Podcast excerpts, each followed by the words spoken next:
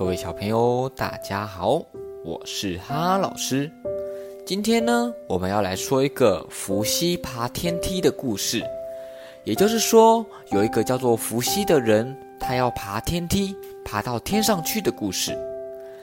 那这个故事的开始是在非常遥远遥远的以前，人间有一个乐园，叫做华胥国。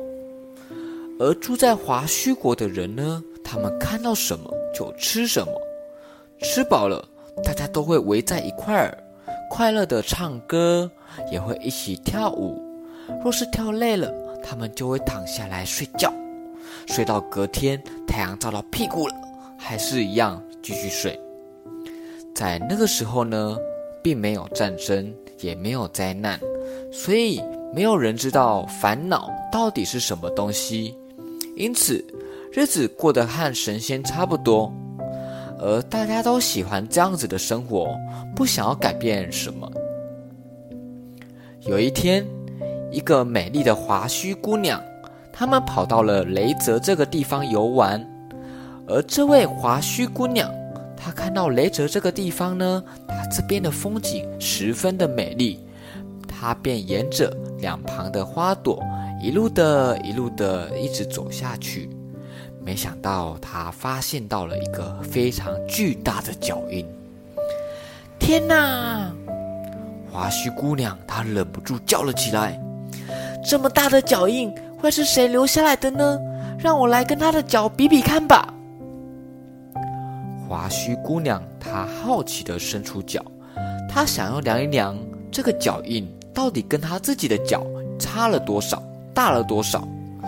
就在她的脚碰到大脚印的时候呢，天空突然出现了一个很大很大的雷声，轰隆轰隆，一个巨人瞬间出现在他的面前，跨过他的头顶。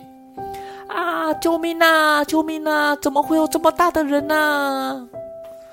花须姑娘她吓得大叫一声，转身就跑。巨人立刻就消失不见了。花须姑娘跑回家以后，好久好久才平静下来。奇怪的事情发生了，从她跑回家以后这天开始，她的肚子一天一天渐渐大了起来。等了十个月以后，华胥姑娘她的肚子已经大得跟一颗气球一样。没多久，她的肚子肚子已经开始痛了起来。就生下来了一个男孩儿，因此他帮帮他取名叫做伏羲。华胥国的人都觉得这件事情很奇怪，奇怪嘞，不是只是去雷泽这个地方玩吗？怎么会遇到巨人？然后一回到家里面之后，肚子就大了起来呢？也有人说，听说华胥姑娘去雷泽玩，而雷泽就是雷神住的地方。诶。那么，华胥姑娘她碰到的巨人，恐怕就是雷神喽，是不是啊？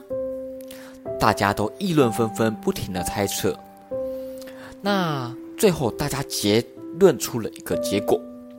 嗯，我们觉得呢，一定是雷神，他要让华胥姑娘怀孕，替他生下伏羲这个孩子来。很多人这么说。不管别人怎么说。华胥姑娘，她都很高兴自己做了妈妈。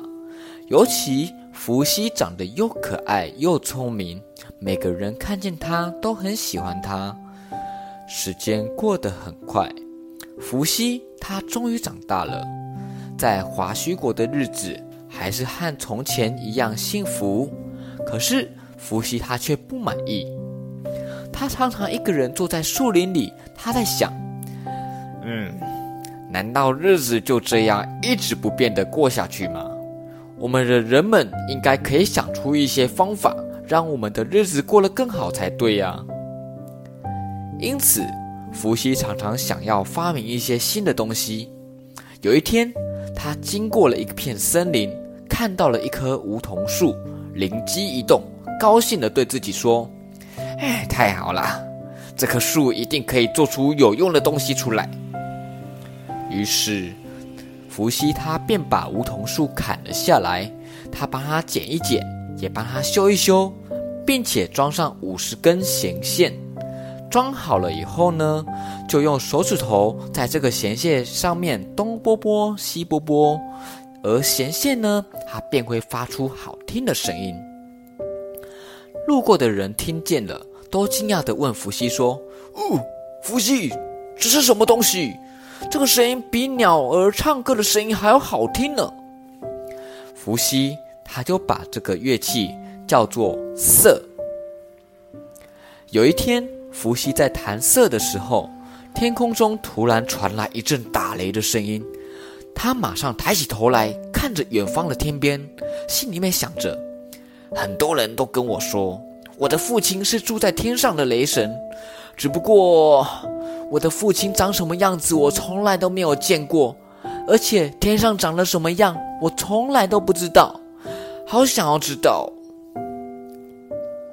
伏羲觉得人间还缺少很多东西，他真的很好奇，非常的想到天上去看一看。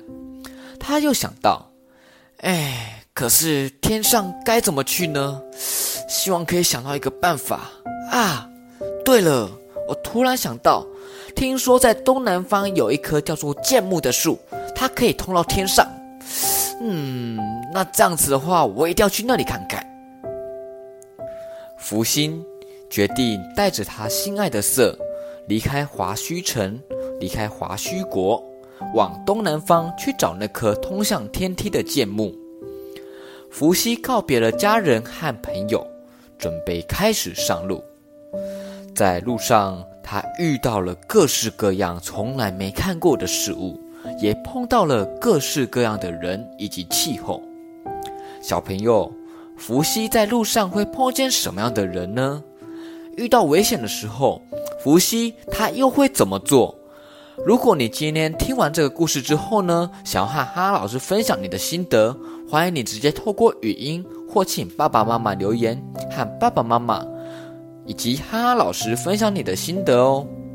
好了，那么我们今天的故事就说到这边，我们下一集的故事再见。